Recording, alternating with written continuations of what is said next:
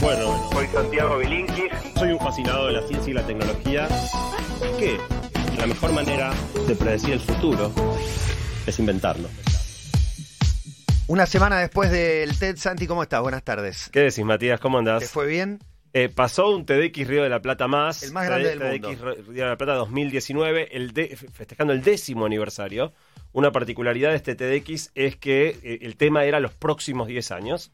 No para hacer predicciones, sino para pensar qué cosas del presente es importante pensar o saber para estar mejor parados Está para muy el mundo bueno. que viene. Eh, salió espectacular. Tuvo otra eh, particularidad que es la primera vez en la historia, porque vos sabés, con Jerry Arbulski siempre La palabra acá, historia garpa un montón. Siempre hay sí. que, ah, siempre hay que duplicar la, apuesta. Sí, sí, Yo creo que si Jerry lo ves caminando por la calle, está pensando qué es lo que va a hacer por próxima vez. En el Exactamente. próximo, ¿qué no se hizo en la historia Claro. de TED? Bueno, lo que no se hizo nunca en la historia abajo fue... del agua, un TED abajo del agua. No, dos funciones del mismo evento. Habíamos hecho una vez un evento de dos días, Claro. pero con charlas distintas. Era un, Claro, un claro. TEDx de dos días. Lo que nunca se había hecho, y de hecho no está permitido y hubo que gestionar una autorización especial, es hacer dos fechas idénticas, dos funciones del mismo evento. Es que no son Así que todos los que dieron Ah. charla la, ¿La dieron segunda dos veces. salió mejor? La ¿O la segunda, primera? la segunda depende, depende ¿La del tuya caso. te gustó más la segunda? pero es que todavía no conté, porque nunca Ah. conté. No, no- no sé si la gente sabe. La, la tercera gran particularidad es que hubo dos representantes de Basta Sí, en eso el es verdad. TEDx Río de la En Plata. general están, pero más en lo organizativo. En esta fueron oradores. Esta vez hubo dos personas de Basta arriba del escenario. Uno que dio una charla increíble, que fue Juan Sclar. El Juan Sclar, cierre. Juan Sclar cerró el evento y la rompió. Eh, una charla hermosa. No me, no me extraña. nos extraña. No nos extraña. No, le no, tenemos no, porque- mucha y además con una sustancia espectacular, un- un- una ¿Qué- qué cosa tomó? escénica increíble. Él le gusta Ah. mucho la Eh, sustancia. Sí, sí, sí. Se hace eso. cargo, Tampoco nos extraña. En, alguna, en, en- en dos o tres semanas deberían empezar a estar los videos. Qué bueno. Y me atrevo a apostar, yo no me ocupo de eso, pero me atrevo a apostar que la de él va a ser, si no es la primera que sale, va a ser la segunda. Una charla hermosa que. que- y bueno, y la otra es que estuve yo. Sí, Después de 10 de años como organizador, me tocó subirme al escenario eh, frente a 10.000 personas dos veces, o sea, frente a 20.000 personas. Una sensación muy, muy linda. Eh, realmente eh, lo- la, la energía que te viene de tener un estadio lleno, o sea, eh, es, Impresionante. fue- fueron mi- mi- mis 12 minutos de rockstar en la vida. Ah. Tus 24. Eh, bueno, 24, claro, por, Claro. por dos veces. Eh, una sensación, la verdad, que muy, muy linda. eh, y después de 10 años de estar organizando y abajo del escenario. Y el a otros, Y ¿no? preparando a otros. Y sufriendo por otros, ¿no? Porque también cuando trabajaste mucho con alguien, eh, pero Sí, tenés un no poco de hacer- impotencia, no puedes hacer nada una vez Claro, que. un director técnico que Es no como el nada. boxeador, una vez que entra al ring. Bueno, esta vez me tocó entrar al ring a mí. eh, y la verdad que la pasé muy, muy bien, fue, fue algo hermoso. Pero lo que hicimos hoy, un poco reeditando lo que hicimos el año pasado, que había venido eh, Ali- eh, el fotógrafo, ¿te acordás? Sí, claro. Que, Lo sigo a Chaskelberg. A Chaskelberg. Lo, lo sigo siguiendo. Yo, es que es un monstruo. Para, tenés uno acá que me dio su tarjeta y yo estoy en el aire. Bueno, Li- ahora, pues, literal, ahora tenemos tres, literal. tres de los que hablaron, los tenemos hoy acá con nosotros. Y es más, si vos tenés ganas, Matías, vamos a ir directamente a Juan Cruz González Alionca, que fue uno de los que habló y que no lo voy a presentar para no spoilearlo. Con ustedes, Juan Cruz. Hola, Juan Cruz. ¿Qué tal? ¿Cómo va? Tal. Bueno, gracias por, por la invitación. Un placer. Y bueno, cuando, cuando quieran empiezo. Dale. La regalo. Claro. Anochecer de verano en la playa. Una pareja está sentada sobre la arena tibia, mirando cómo se eleva la luna sobre el mar. En un arranque romántico, una le dice a la otra, te regalo la luna.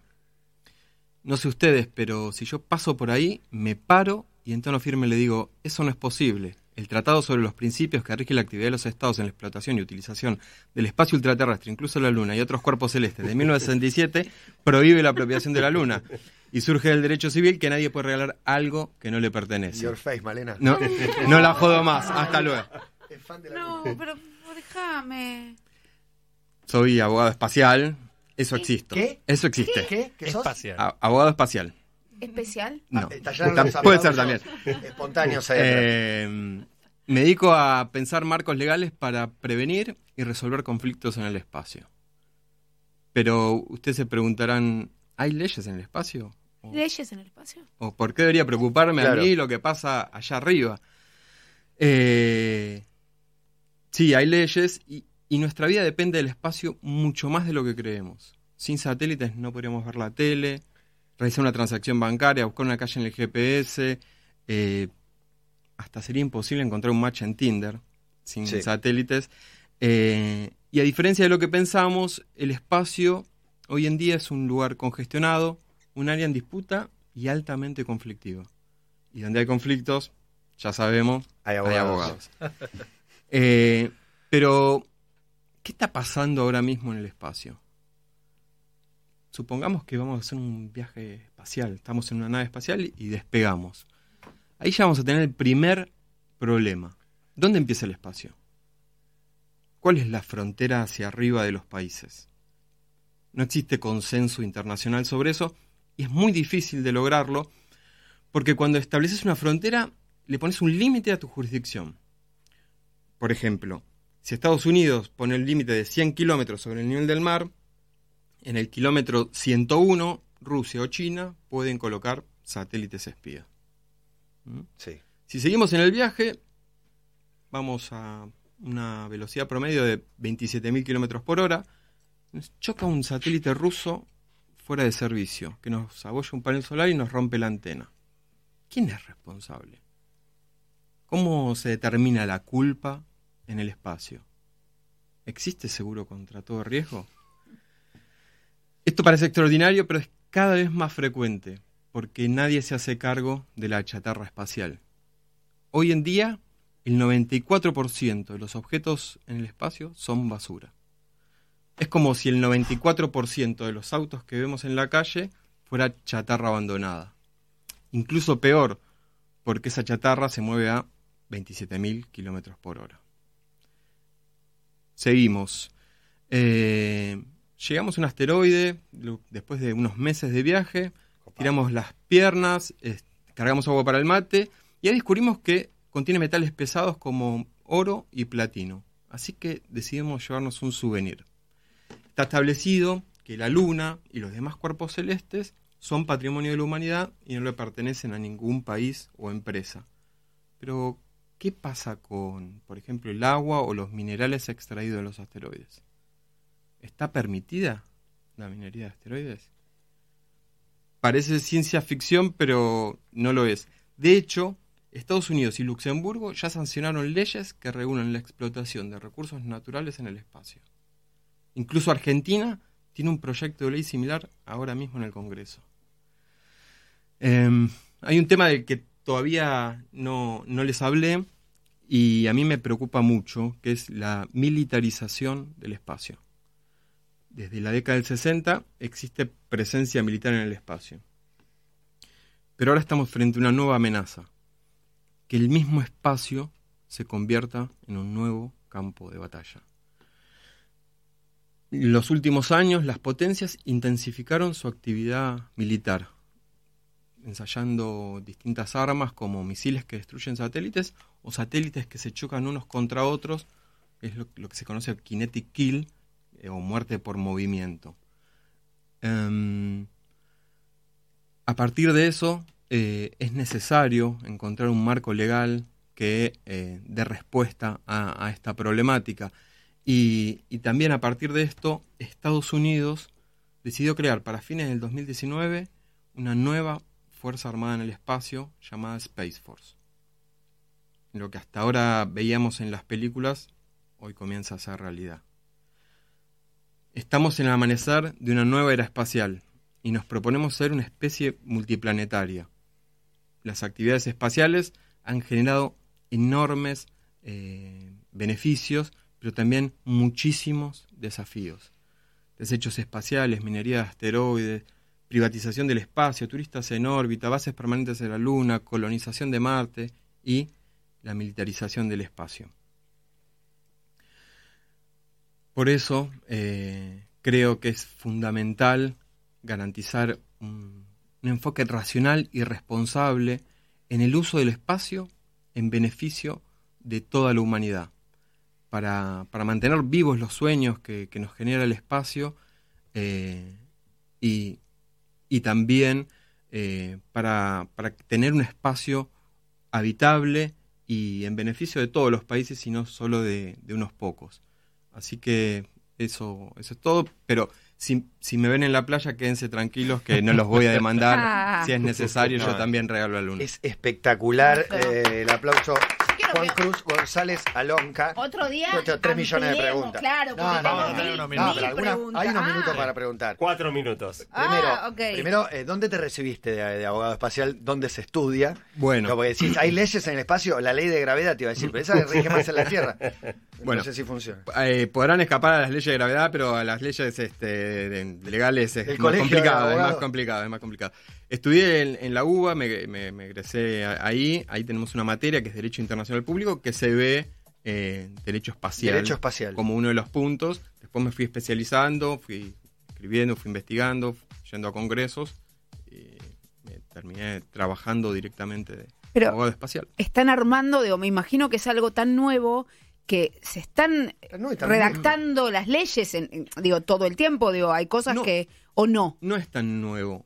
Desde la década del 60 que surgió la necesidad de regular qué hacemos en el espacio, porque en, esa época era plena Guerra Fría y las dos potencias, que la Unión Soviética y Estados Unidos, eran los únicos que tenían la capacidad de lanzar cosas al espacio. Entonces en un momento se sentaron y dijeron, bueno, ¿cómo vamos a regular lo que hacemos allá arriba?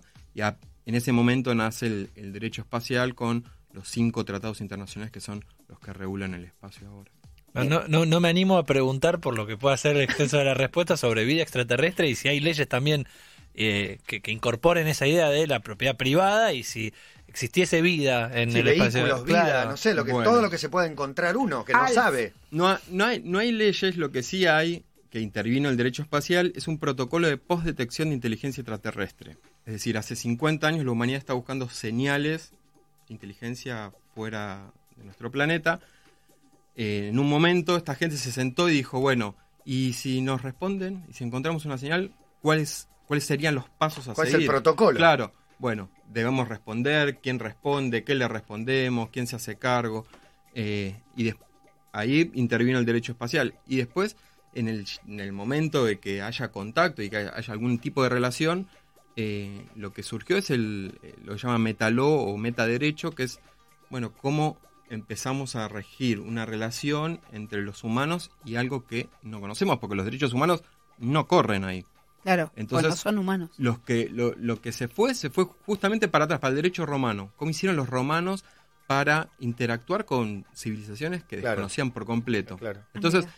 en la frontera del conocimiento aparece el, el derecho romano también. Eh, perdón. Sí. una, eh, quiero saber qué opinás con la persona que yo no me acuerdo el nombre que ¿Compró está la luna? que, que compró que está vendiendo, Vendiendo terrenos, terrenos. en Ah. la luna y se está Es lucrando amigo del programa. con si le hicimos una nota lucra porque porque está ganando dinero con 20 algo que 20 dólares el supuestamente no sí. con vista a la Tierra. Sí, tengo, tenemos- tengo, tengo un acre, tengo un terrenito ahí. Pero no, es un estafas.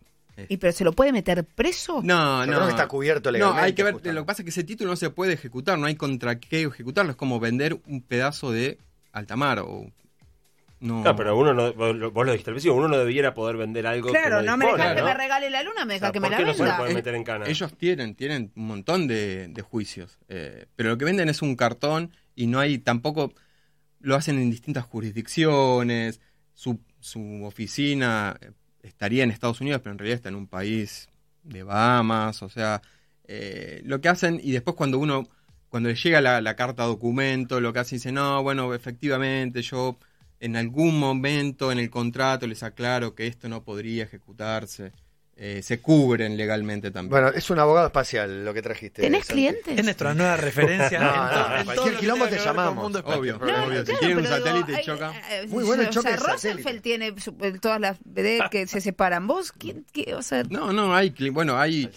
Argentina es, Argentina es un país que, que diseña y desarrolla sus propios satélites, tiene claro. una industria bastante estable y a partir de eso tiene voz y voto en un montón de foros internacionales Claro. donde se decide el futuro del espacio.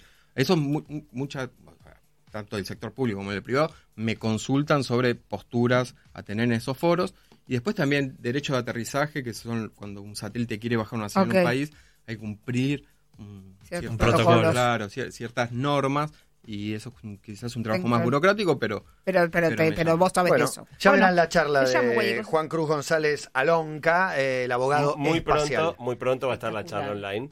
Van a poder verla. Eh, les cuento, hablamos alguna vez que TEDx Río de la Plata tiene un proyecto que se llama Clubes TED Ed, Ajá. que reproduce lo que hacemos en TEDx Río de la Plata, pero en escuelas.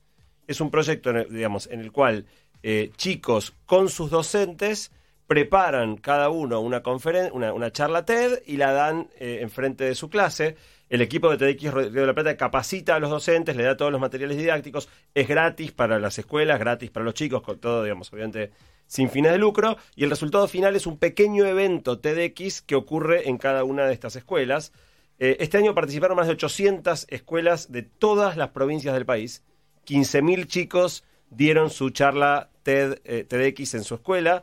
Eh, y una de las grandes innovaciones de este TEDx Río de la Plata es que tres de los chicos que hicieron este proyecto en la escuela terminaron arriba del escenario de Tecnópolis frente a 10.000 personas. Eh, así que esto que era un proyecto más bien íntimo para hablar delante de tu propio grado, eh, de tu división, coordinado por el docente, tres chicos se pararon adelante de 20.000 personas y dieron su charla. Y uno de esos chicos es Yael Krupnikov, que está ahora con nosotros y nos va a contar un poco acerca de su experiencia. Hola Yael. Hola. Bueno, hola, eh, soy Yael, tengo 17, estoy en cuarto año de la escuela Martín Buber. Eh, y bueno, y entre otras muchas cosas que hago, soy egresada de Clubes TED. Hice clubes el año pasado, en 2018, en mi escuela. Eh, la verdad que, bueno, ahí Santi contó un poquito de qué se trata. Es un proyecto hermoso, aprendes un montón sobre cómo construir una idea, cómo transmitirla. Es también, creo, para muchos de los que hacemos este proyecto, la primera vez que en la escuela nos preguntan, che, ¿y a vos qué te interesa? Y de qué tenés ganas de hablar vos y qué es lo que a vos te mueve. Así que es increíble. Y bueno, después de, después de hacer esto, eh, quedé como un poco metida en la comunidad de egresados, que seguimos yendo a eventos, que seguimos haciendo proyectos. Y en julio me llamó H, que es el director de Club TED, y me dijo, bueno, estamos armando el evento de Tecnópolis, que la temática es los próximos 10 años. Y como los próximos 10 años son ustedes, eh, un poco, eh, queremos, estamos pensando en por primera vez poner a chicos eh, de Club TED en el escenario de Tecnópolis. Y me preguntó si yo quería ser una de ellos y le dije que sí, que claramente. Eh, y bueno, y ahí arrancó un poco este proceso que fue una locura. Eh, me tocó ser la persona más chica y con menos experiencia en una mesa llena de gente súper grosa de lo que hace y, y fue increíble. Éramos tres adolescentes, Caro, Manu y yo. Eh, y la pregunta que nos hicieron como para empezar a construir eh, nuestras charlas fue ¿qué es lo que ustedes piensan, les preocupa, hacen, sienten que sea diferente a los adolescentes de otras épocas? ¿Por qué? Porque entendimos que un poco para poder entender cómo van a funcionar los adultos del futuro, tenemos que entender qué piensan los adolescentes de ahora. Entonces, algo muy interesante es que nosotros estábamos ahí por nuestra condición de adolescentes y teníamos que ponernos a pensar, bueno, ¿qué define a nuestra generación? ¿Qué queremos mostrarle al resto sobre nuestra generación? ¿Y qué queremos que otros chicos de nuestra edad se lleven también, eh, como que, puedan verse reflejados un poco en eso? Y bueno, y a partir de eso eh, nacieron un poco las charlas. La mía es sobre participación estudiantil en política. Eh, básicamente un poco lo que explico es cómo los jóvenes vemos a la política. Yo soy de una generación que creció leyendo Harry Potter, los Juegos del Hambre, Divergente, que son todas historias sobre adolescentes que luchan, que lideran una lucha para cambiar un sistema que discrimina, que oprime. Y entonces, bueno, cómo eso nos lleva a ver a nosotros cuando empezamos a crecer un poquito que en nuestro mundo también existen algunas distopías como estas y que está en nosotros cambiarla, porque tenés, por ejemplo, todo el tema del cambio climático, que realmente es muy, te presenta un futuro muy oscuro y muy preocupante, y nosotros que somos los que vamos a pagar la cuenta de todo eso si no eh, nos movilizamos ahora y si no nos hacemos escuchar. Entonces, bueno, eh, yo hablo un poco de cómo esa mentalidad y esa manera de ver la política afecta nuestras vidas cotidianas y nuestros vínculos. Somos una generación que no tiene miedo de hablar de política, que no piensa que es un tabú y eso la verdad que cambia un montón nuestra manera de relacionarnos porque si nosotros consideramos que las opiniones políticas eh, de la gente nos dicen algo sobre cómo esa persona ve al otro y sobre cuál es el sentido de la ética de esa persona y sobre cómo esa persona, llegado al caso, puede llegar a vernos a nosotros, eso cambia un montón nuestra manera de relacionarnos. Eh, y bueno, y entonces esa era un poco mi, mi charla y lo que, lo que quise como mostrarle eh, al mundo sobre los adolescentes.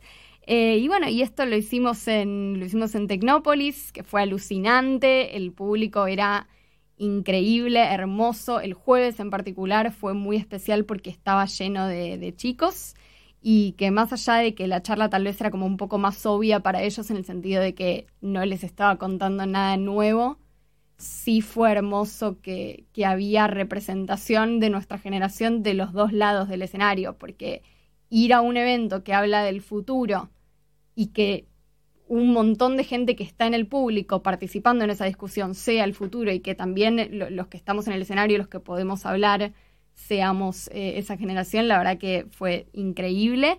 ¿Cómo, Eh, cómo te sentiste arriba del escenario? ¿Y qué feedback tuviste? ¿Qué, qué te dijeron? ¿Qué, Eh, qué le agregaron a lo que vos contaste? Muchos chicos, muchos chicos eh, que yo no conozco, escribiéndome, diciéndome, che, me pareció genial lo que, lo que dijiste, me sentí muy identificada. Y también un montón de adultos eh, diciendo como que, como que estaban orgullosos de, de nuestra generación y que, y que les parecía que estamos yendo hacia, hacia lo mejor, que la verdad ojalá así sea.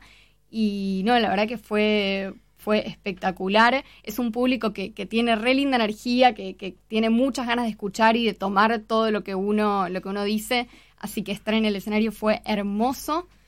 Y no, la verdad que es, es un orgullo enorme. El evento TX más grande del mundo es un evento que es gratuito, que es acá en Argentina y donde este año de 20.000, 5.000, o sea, un cuarto de los que asisten son chicos de escuelas secundarias. Y- Claro. Y, estar, o sea, yo que tengo 17 y estoy en la secundaria, estar en un escenario con, con gente como ellos y, haciendo, eh, dando una charla enfrente de tanta gente, la verdad que me, me llena de orgullo y de mucha gratitud hacia el equipo. Bueno, la inscripción para el año que viene ya está abierta. Así que todos los que nos estén escuchando, Es espectacular. si son chicos y quieren que su escuela lo haga, tienen que anotarse la escuela, o sea, un docente de la escuela. Así que si son chicos, elijan un docente que les parezca piola y propónganselos. Si son docentes, tomen la posta en su escuela y anótense. Si son autoridades de escuela, busquen un docente. Si son padres, hablen con la gente de la escuela. Pero bueno, está abierta la inscripción. Queremos seguir creciendo en escuelas. Este año fueron 800. La meta, como siempre, es el doble, ¿no? Siempre por dos, por dos, por dos. Así que pueden todos los que quieran en clubesteded.org, clubesteded.org. Rose ahora va a poner En las este, redes. en las redes. Pueden anotar a su escuela. eh, de nuevo, tienen que ser docentes los que hagan la inscripción, los que quieran liderar este proceso. Convenzan a su escuela para que haya muchos más. Y la tercera y última persona que nos visita el día de hoy y que dio también una charla espectacular es Flavia Brofoni, que es politóloga, pero tampoco voy a contar nada sobre ella porque prefiero que lo cuente dándonos muy rapidito una versión corta de su charla.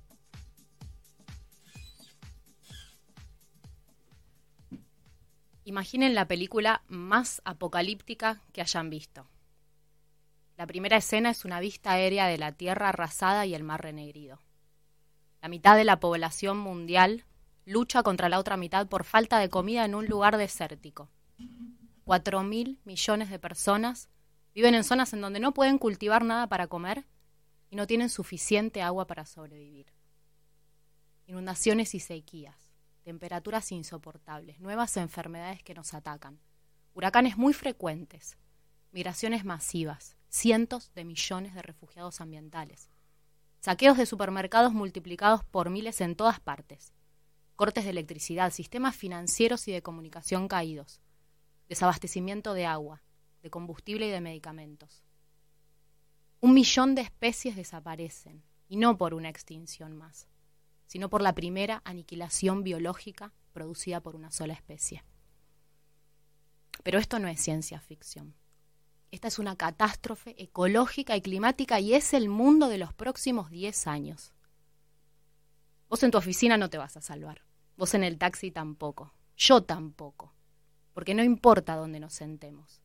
El colapso nos va a llevar puestos igual si durante la próxima década no transformamos nuestro sistema de producción y consumo, revertimos el avance de la ganadería y la agricultura industrial y cortamos a la mitad el uso de petróleo. Esto es cambiarlo todo, o casi todo. Esta no es tampoco una teoría de complot. Estamos verdaderamente frente a la peor de todas las crisis. La civilización tal cual la conocemos va a dejar de existir dentro de los próximos 10 años. Existe absoluto consenso de la comunidad científica. Superar la barrera de aumento de la temperatura global en más de 1.5 grados es colapso ecosistémico masivo. Después de los incendios de Amazonas, alcanzaremos los 2 grados durante la próxima, década y estaremos en 7 grados antes de fin de siglo. ¿Cómo puede ser que nuestros gobiernos, que tienen toda esta información, no hagan nada? Hay algo con buscar las soluciones dentro del sistema que no está funcionando. Yo misma siento que fallé. Fallé como activista durante 20 años porque evidentemente todas las formas de activismo fallaron, fueron insuficientes. Hace muy poco tiempo tomé real dimensión de esta finitud tan cercana, me desesperé y me llené de ansiedad. Sabía que nada de lo que hiciera iba a ser suficiente. Aunque no fue lo único. Desde el fondo de esa tristeza algo más fue surgiendo y dejé de obligarme a tener esperanza. En ese momento nació en mí una furia que me energizó, me aceleró el corazón y me llevó a la acción. Porque lo que necesitaba no era esperanza. Lo que necesitaba era coraje. Coraje para cuestionarlo todo y para hacerme una pregunta prohibida. ¿Por qué tenemos que obedecer las reglas del sistema que nos está exterminando? ¿Es lógico seguir alentando la producción agropecuaria y agrotóxica si sabemos que devasta comunidades y ecosistemas enteros? ¿Es justo que nuestros impuestos subsidien proyectos petroleros de fracking? La extracción no convencional de combustibles fósiles acelera el desastre climático. La inacción desde las instituciones nos duele en las entrañas, pero no es la primera vez que somos testigos de un genocidio silencioso. En otros momentos de la historia existieron procesos de exterminio que buscaron ser ocultados por las autoridades. Esta vez tenemos que desafiar a la autoridad injusta a tiempo. Porque cuando las instituciones y las leyes no nos protegen, el contrato social desaparece. Y los ciudadanos adquirimos el derecho y el deber a la desobediencia civil. Quizás se pregunten si lo que planteó es una suerte de rebelión. Y lo que planteó es que este modelo es autodestructivo, porque está fundado en negar los límites físicos del planeta. Y que frente a esta verdad científica los gobiernos nos responden que es política y socialmente imposible cambiar tan rápido. Sin embargo, ya hemos protagonizado cambios radicales en momentos de emergencia que parecían imposibles. Por ejemplo, durante las guerras. Esta es la emergencia más enorme a la que nos hayamos enfrentado. Nos quedan menos de 10 años para una transformación de proporciones épicas, que no vamos a alcanzar solamente instalando paneles solares, molinos eólicos, reciclando o reduciendo nuestro consumo individual de carne. Necesitamos la movilización de personas más grande de la historia. Y voy a cerrar con esto. Quizás en este momento se estén preguntando o estén queriendo volver al mundo que conocían hace 10 minutos, pero no tengo alternativa, no tenemos alternativa. La transformación tiene que empezar hoy y tiene que ser enorme, desproporcionada más allá de lo posible, con creatividad y sin violencia, pero el poder real nos pertenece. Abracémoslo, con amor y furia. Con amor y furia. El tiempo no es mucho y para que sea justo deberá ser desobediente. Wow. Bueno, es, eh, es impactante cuando lo primero que se escucha muchas veces en, eh, en- en un marco general es eh, eh, te radicalizaste mucho, nena y demás, pero es la clave. Pareciera que enojate, eh, date cuenta que, que es un límite, no sé, eh, tiraste el 10 años, Yo pensé que ibas a decir de- 100. 50. Sí, pe- pero me, me 10 sorprendió. Lo primero que me sorprendió fue para. Y es así. Mira, hay dos informes científicos clave. Uno es IPCC 1.5 grados. Es el informe que en octubre del año pasado hizo que nacieran Greta Thunberg y todos los movimientos en rebeldía que están disrumpiendo el norte global. Eso fue octubre. Y en mayo de este año, el segundo informe, que es un informe de IPBES, que es el panel intergubernamental de cambio climático de ecosistemas y biodiversidad, todo en el ámbito de Naciones Unidas. Esto es la ciencia más conservadora Claro. y un acuerdo planetario. Ambos informes, que son los troncales que definen los próximos 10 años, hablan de esta ventana de oportunidad.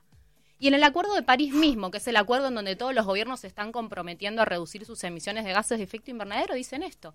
A 2030 tenemos que reducir a la mitad las emisiones de gases de efecto invernadero y a 2050 ser carbono neutrales. Si no, vamos a superar el 1.5. Y esto sin considerar Amazonas este año. Claro. Son 10 años. La cifra de 4 mil millones de personas viviendo en áreas no cultivables es del Banco Mundial. Claro, El sí. Banco Mundial diciendo en 30 años, porque esas de 2050, la mitad de la población mundial va a luchar por comida y agua. ¿Cómo, ¿Cómo detener este sistema que tan bien describiste como autodestructivo? Es 100% autodestructivo. Yo creo que es una pulsión casi humana, ¿no? La, la autodestrucción. Ustedes saben que 10 días antes de TDX tuve la suerte de viajar a Europa Sí. eh, y me tocó estar en Londres a partir del 7 de octubre. Lo que yo viví en Londres hace dos semanas es indescriptible. Protestas. Y volví a Buenos Aires y acá no se hablaba nada. Eh, realmente es- este, este movimiento que, que Flavia representa, Extinction Rebellion, eh, básicamente había tomado la ciudad de Londres de una manera absolutamente pacífica, eh, con muchas manifestaciones que incluían el arte como manera de expresar la protesta, haciendo acampes en prácticamente todas las plazas y, y- y- y calles principales de Londres. La ciudad estaba sitiada. Estaba sitiada por una manifestación pacífica de gente diciendo no dejemos No que el más. mundo se acabe. No da para no más. da para más. Y me, y me impresionó. Después estuve en Ámsterdam y en Ámsterdam pasaba algo muy parecido. Y volví a la Argentina y, y parecía que no. Eh, Cristina, que nada que estaba sucediendo. Eh, Eh, entonces, realmente volví y justo de casualidad estaba Flavia dando la charla y dije, tenemos que darle visibilidad a esto porque realmente en otras partes del mundo creo que se está tomando conciencia de, de, de este despiole. Y en Argentina, bueno, ojalá Flavia pueda hacer algo, digo, podamos todos hacer algo para, Sí, para, Flavia nos hacer las cosas. pero creo que es Claro, cada uno. Pero es exigirle, digo, lo, lo que ustedes transmiten es, to- además de tomar conciencia, es la exigencia a los gobiernos y desde lo individual, porque hoy justo hablábamos de eso en un momento, ¿qué, qué se puede hacer desde lo individual? ¿Hay algo para hacer? Mira, yo creo que mucho, por, durante muchos años predicó, prediqué y el ambientalismo en general predicó la apelación esta, la actitud, al cambio actitudinal individual. Y una cosa, obviamente, si lo que estamos buscando es un cambio sistémico, no va atada de, de otra. Pero antes me interesó mucho cuando ustedes hablaban el tema de la justicia y qué pasó el día después. El lunes, después de las elecciones, ustedes vieron cómo quedó el mapa de la Argentina. Yo soy politóloga, no puedo evitar también hablar Sí. de estas cosas. Celeste, celeste y en el En medio medio. la franja agroindustrial amarilla Sí. el lunes y, de, y desde una decisión absolutamente arbitraria, la justicia de Entre Ríos autorizó las fumigaciones a casi en la puerta de las escuelas, que era un pedido que el campo ya le Ah, venía era un haciendo. debate, más de 100 metros, más de 200 Era un debate, metros. pero ¿te acordás que el que Macri cuando fue a Entre Ríos por la candidatura dentro Sí, del sí, proceso jugó a de- favor de que jugó a fumiguen. favor y dijo Sí. la justicia está la justicia está mal, dijo básicamente. Un día después de las elecciones la justicia falló a favor del modelo agroindustrial. Y si vos te fijas ¿Cuál, qué- ¿Cuál fue el consenso unánime entre todas las fuerzas que se presentaron? El consenso alrededor de Vaca Muerta.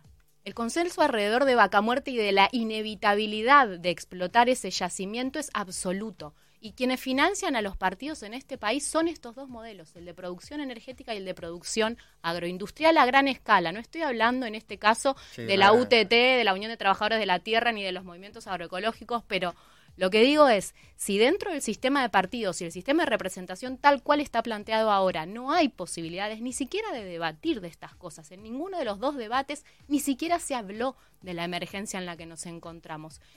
No Pero sí eso, para poner excusas. Eh, Sino con cierto cinismo de nos va a salvar vaca muerta. Totalmente. El año pasado, si te acordás, cuando cerró eh, la balanza comercial de Fasada, dos, dos excusas puso el presidente. Una de las dos fue la peor sequía de los últimos 50 años y el cambio climático. Pero cada vez que nos encontramos en esa situa- situación, o de sequía, o de inundación, lo que se hace es, desde la política pública, seguir subsidiando el mismo modelo que nos está llevando a una aceleración casi extintiva. Sí, sí, es verdad. Autodestrucción, extinción. Eh, Santi, yo te, te agradezco. Me, me sorprendí con el abogado espacial, me enternecí, me emocioné Yael. con, con Yael y me preocupé y, y también al borde de, de la, de la emoción, porque tiene una vena emotiva cuando, cuando transmite los conceptos eh, Flavia. La verdad, charlas que valen la pena escuchar, ideas que valen la pena compartir. ¿no? Eso Bueno, es. eso es, esto es una pequeña muestra de lo que se vive. Los que nos están escuchando y nunca han ido a un TDX Río de la Plata,